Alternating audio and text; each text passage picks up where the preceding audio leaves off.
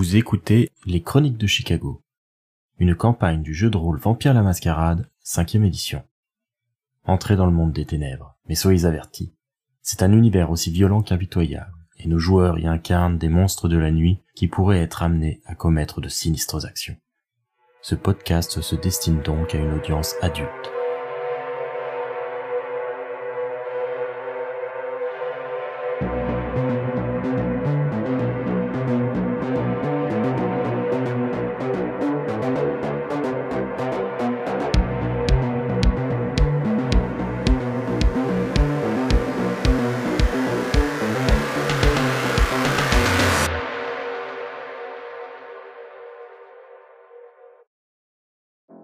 Ce second chapitre des Chroniques de Chicago va vous présenter une enquête menée par une coterie de jeunes vampires au service du prince Lodin. Ces événements ne sont pas liés à ceux du domaine tout proche de Modus et peuvent être écoutés sans connaissance du premier chapitre. Cependant, la trajectoire des Cerbères croisera celle d'un troisième groupe de descendants, les Murmures. En attendant, je vous laisse découvrir nos quatre nouveaux protagonistes. Hélène est une disciple de Seth, étreinte par une anarque lors d'un conflit avec la Camarilla.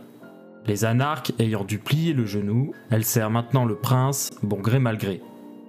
Hélène sera interprétée par Charlotte. Notre second personnage est Lizzie, une membre du clan Tréméré originaire de New York. Les conflits incessants entre la Camarilla et le Sabbat ont poussé sa dame à l'envoyer en sûreté à Chicago, pour qu'elle y poursuive sa formation au sein de la fondation locale. Lizzie sera interprétée par Mathilde. Notre troisième héroïne est Anna, une virtuose du violon étreinte par un sire toréador pour protéger son talent d'une maladie mortelle. Elle a pris ses marques auprès de lui à Milwaukee avant de prendre son indépendance en s'installant dans la Cité des Vents. Anna sera interprétée par François. Finalement, le dernier membre des Cerbères, et non des moindres, est Christopher, le dernier descendant issu de la lignée du prince. C'est un ventrou, mais un enquêteur avant tout, car c'était là son métier avant son étreinte. Christopher sera interprété par Semos. J'espère que l'affaire dans laquelle il s'apprête à plonger vous divertira et que vous aurez plaisir à découvrir ces nouveaux personnages. Gary est peut-être un trou à rats, mais Chicago est un véritable nid de frelons.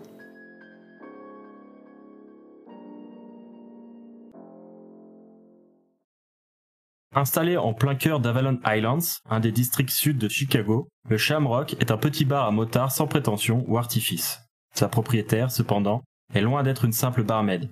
C'est une descendante, une créature de la nuit assoiffée de sang, une vampire du clan Sétite qui a récemment fait son entrée dans la Camarilla. C'était une question de vie ou de mort, puisque son étreinte, sa transformation, avait eu lieu sans l'accord de Lodin, le prince de la ville. Elle doit faire ses preuves à présent, et c'est pourquoi elle s'est retrouvée associée à d'autres jeunes descendants. Anna, la toréador, Christopher le Ventoux et la trémérée Lizzie. La nuit est encore jeune lorsque se présente au bar un visiteur à sinistre réputation. Il s'agit de Balthazar, celui que tous surnomment le shérif. Il est le bras armé du prince, son bourreau également, et il est craint parmi même les plus fidèles au pouvoir en place. C'est un homme robuste qui semble prendre un malin plaisir à correspondre au cliché qu'on a fait de lui. Un Stetson est enfoncé sur sa tête, il porte une chemise rouge avec une cravate texane dont l'attache représente des revolvers croisés et des sandjacks noirs. Il vient directement s'accouder au bar, jouant négligemment avec sa moustache à l'anglaise avec sa main droite. À son arrivée, Hélène et son employé Dan sont tous deux au service derrière le comptoir. Lydie se trouve là également, dans le fond de la salle, en train de jouer à la borne d'arcade qui a été récemment installée dans le dive bar. Il y a quelques clients également, certains installés dans des banquettes, d'autres sur des chaises de bar au comptoir. Dan semble un peu intimidé par ce client qui le dévisage comme on le ferait d'une proie. Aussi, il regarde Hélène en coin en espérant qu'elle va s'occuper de lui. Eh bien, du coup, Hélène va faire un petit signe de tête à Dan et euh, s'approcher doucement du comptoir. Alors, qu'est-ce que je vous sers? Balthazar révèle un sourire carnassier. Ah, Howdy, je ne suis pas vraiment venu là pour mouiller mon sifflet, mais la moindre des choses serait de me saluer, n'est-ce pas? Ah, pardon. Excusez-moi, shérif. Bien le bonsoir. Le fait que tu l'appelles shérif, ça déclenche un autre sourire chez lui. Il a pris goût à ce surnom que lui ont donné les anarques et ça l'amuse beaucoup que maintenant euh, ça soit devenu euh, son titre officiel. Du coup, si vous n'êtes pas là pour boire un coup, j'imagine que vous voulez parler en privé? Bien pour les affaires, effectivement. Il regarde euh, Hélène droit dans les yeux, en dévisageant cet homme euh, sinistre euh, à l'allure un petit peu rustre. Hélène ne peut que revenir en pensée à la terrible nuit où Sana, celle qui lui avait sauvé la vie en lui offrant l'étreinte, s'était retrouvée sans défense sous la poigne brutale du shérif. Le corps de son ami est gravé dans sa mémoire. Mon petit Orvet, pour une fois, je ne suis pas là pour vérifier que tu te tiens à carreau. Tes petits copains et toi, vous avez du boulot ce soir. Ok. Euh, écoutez, si on peut passer dans la pièce d'à côté euh, pour en discuter. Non, pas besoin. Et comme pour asseoir son autorité, Balthazar hausse soudain le ton pour s'adresser à la clientèle. J'ai besoin de parler à la patronne. Tout le monde dehors. Et il n'a pas besoin d'en dire plus. C'est comme si tout le monde était euh, effrayé par euh, cet homme et tous se dépêchent d'obtempérer. Hélène et Lizzie elles-mêmes ne peuvent que constater à quel point cet homme sait se montrer intimidant. Il est difficile de le regarder en face lorsqu'il adopte cette posture d'autorité et de mépris. Et finalement, euh, tout le monde sort, même Dan. Du coup, Hélène dira d'un air un peu euh, blasé, à moitié blagueuse. Eh, j'imagine que vous allez pas me payer euh, les verres qu'ils me doivent. Tu m'as pris pour ton banquier. Tu adresseras ta dot euh, à Ballard. euh, On verra comment il réagit. Bien, du coup, euh, Lizzie, viens. Il est là pour affaire. J'ai cru comprendre. D'ailleurs, quelle est la borne que Lydie a fait installer dans le bar? Ah bah Castlevania. Très bien. Obligé. Très approprié. ok, elle quitte la borne et elle se joint aux deux autres. Et donc, euh, aller discuter tranquillement dans la pièce d'à côté, c'est démodé, c'est ça? Alors, je n'ai pas pris l'habitude euh, de m'embêter avec le bétail. Bon, du coup, allons droit au but. Je pense que ça vous fait pas vraiment plaisir d'être ici, donc autant euh, ne pas gaspiller votre temps. Je m'en voudrais. C'est toujours sympathique de voir à quel point euh, certaines personnes euh, tremblent doucement quand on leur rend visite. Là, visiblement, il a une attitude un peu provocatrice. il jauge un petit peu Hélène dans la provocation pour voir comment elle réagirait. Hélène va lui sourire très amicalement et dira en même temps c'est pas compliqué de faire trembler les humains. C'est vrai. On a une mort louche, pas loin de votre saloon, et euh, on aurait vu de drôles de symboles peints dans les parages. Hmm. Tu as de quoi noter? Je sors un, un calepin et de quoi noter. Et je dis euh, quel genre de symbole? Vous verrez sur place. 7846 South Cameback Avenue. Les flics ont sécurisé la maison et le corps a été embarqué. Mais essayez d'en apprendre un peu plus et faites disparaître euh, ce qui doit l'être. En tout cas, avant la fin de la nuit, vous me retrouverez à l'Art Institute pour votre rapport. C'est là que se tient l'Elysium ce soir. Vous vous présentez à l'accueil, on vous orientera. Entendu. Ok, shérif.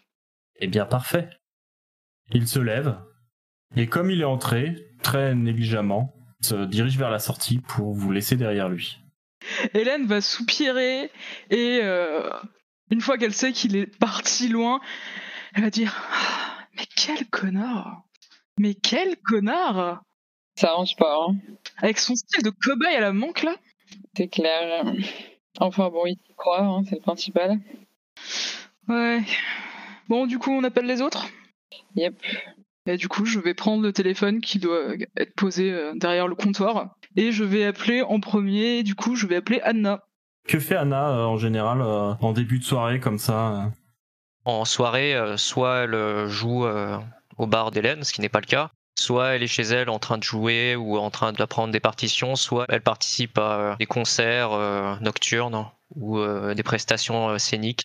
Il est encore assez tôt dans la soirée, du coup elle est encore à l'appartement. Que ferait Christopher en début de soirée, euh, Semos? Christopher, j'imagine qu'il commence par regarder s'il n'a pas des enquêtes sur lesquelles il peut euh, commencer à bosser pour aider la police en, en tant que détective privé. Ouais. S'il a rien, il va passer du temps probablement dans un bar ou dans un autre, juste pour laisser un peu traîner ses oreilles. Très bien. Hélène doit connaître un petit peu euh, les différents endroits où euh, Christopher a l'habitude de traîner euh, en début de soirée et puis même à d'autres moments. Donc après quelques coups de fil, je pense que tout le monde est mis au courant qu'il a besoin de se réunir.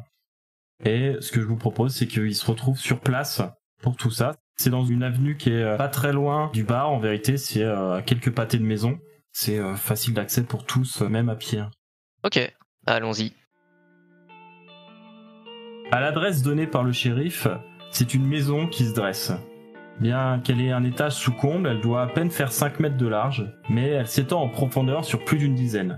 Elle est faite de briques et se trouve bordée à droite par une ruelle et un parking. Des scellés ont été placés sur la porte, mais il n'y a pas de trace de présence policière. Nos quatre descendants se retrouvent donc devant cette petite maison, où visiblement un crime a eu lieu, et euh, ils sont libres d'agir à leur guise. Bon, apparemment, euh, va falloir qu'on entre. Et aussi faire attention, apparemment, il y a des symboles bizarres qui sont peints euh, quelque part dans le coin. Je suis curieux de voir ça. Hélène va hausser les épaules. Tu sais, quand t'habites dans les quartiers pauvres, euh, les symboles bizarres sur les murs, il y en a partout. Oui, mais euh, j'ai peur, euh, va dire euh, Anna d'un ton un peu soucieux, que si c'est euh, quelque chose qui nous concerne, ce ne soit pas juste des divagations euh, d'ivrogne ou euh, des symboles euh, d'occultisme de comptoir. hein. Pas de conclusion hâtive. On est là justement pour vérifier. Eh bien d'ailleurs, tiens, vérifions, puisque tu es le plus à même à enlever les scellés. Absolument. Regarde l'expérience. C'est un geste absolument magnifique. Je prends le scellé, j'enlève le scellé. Veuillez passer, mesdames. Bon bah du coup, euh, moi je vais suivre euh, la mouvance. Puis j'ai le carnet de notes à la main en regardant autour. La porte de devant est fermée tout de même. Dites-moi Christopher, euh, n'avez-vous pas un passe-partout ou quelque chose qui euh, nous serait utile pour euh, pouvoir pénétrer? C'est une bonne question. Alors Christopher a des compétences en crochetage, etc. hein. C'est tout à fait quelque chose qui fait partie de son panel de compétences. Et du coup, il va faire. Si, bien sûr. Attendez, regardez. Une fois de plus, je vais ouvrir le chemin. Tu vas me faire un jet de dextérité plus larcin, ce qui te fait 5 dés. Tu as 1 en soif. C'est sans difficulté que Christopher, utilisant l'outil qu'il garde toujours euh, sur euh, son trousseau de clés, ouvre la porte et vous permet d'entrer à l'intérieur de la maison. Avant, je vais tout de même vérifier s'il n'y a pas un système d'alarme. Il n'y a pas l'air d'en avoir en tout cas. C'est une maison assez humble et de ce que tu peux voir dès que tu entres, il n'y a rien qui indique qu'un système d'alarme particulier était installé. Mesdames, la voie est ouverte. Merci. Belle efficacité. Je suis là pour ça. Ouvrir les portes? Vous auriez réussi, vous? Allez, entrons, ne restons pas dehors. Inutile de discuter. Anna, en franchissant le pas, va dire dans notre condition, je pense qu'une porte ne poserait aucun problème, qui que nous soyons. Bien sûr, si on veut laisser des traces de notre passage, tout est réalisable. En parlant de traces du passage, allons examiner celle qui se trouve dans cette maison. On fermerait la porte derrière nous une fois qu'on sera tous entrés. Très bien. Lydie, elle dit pas grand chose, mais elle lève beaucoup les yeux au ciel. Je la comprends. À l'intérieur, le salon a été lui aussi isolé avec des bandes plastiques jaunes, alors que les autres pièces ont été laissées sans protection particulière. Il y a l'air d'avoir personne en tout cas, et il ne faut pas longtemps pour explorer les lieux, la maison est plutôt petite. Il y a une cuisine, un bureau, une salle de bain et euh, le salon au rez-de-chaussée. Il y a un petit escalier qui mène à l'étage, à la chambre sous les combles. La maison est plutôt meublée euh, modestement. Il n'y a aucun signe apparent de richesse. Christopher, il va plutôt aller voir du côté du meurtre euh, supposé, donc euh, voir un petit peu ce qu'il y a à déduire. Il se dirige vers le salon alors dans ce cas. Je pense que je vais suivre euh, Christopher et je vais observer un peu les murs et euh, voir s'il y a des choses qui attirent mon regard. euh. Le shérif parlait de marques et de symboles. Je ne sais pas si euh, ceux-ci sont visibles sur le chemin. Ouais, pareil, je cherche les symboles. euh.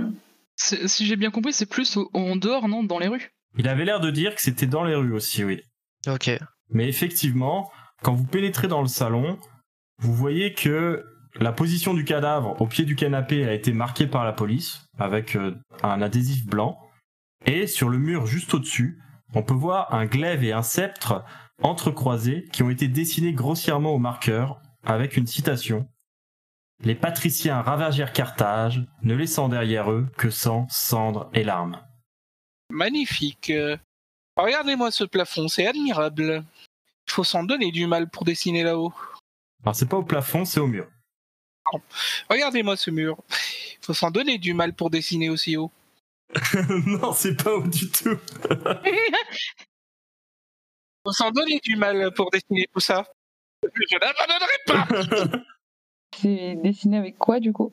Avec un marqueur. C'est pas dessiné avec beaucoup de talent. Visiblement, c'est pas quelqu'un qui est dessinateur qui a fait ce dessin, c'est quelqu'un qui euh, devait probablement placer ce symbole sur place et n'avait pas les talents pour en faire une euh, représentation de qualité.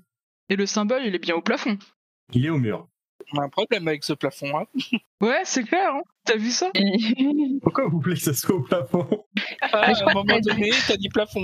T'as dit plafond à un moment donné, c'est obligé. Non, mais je crois que t'as dit au-dessus, au-dessus du cadavre. Le meurtrier a pris un escabeau. euh. Oh, wow, il est très très grand. C'est un très très grand meurtrier. C'est pour ça que je disais ça. Hein. Bah, c'était des questions à poser, tu vois.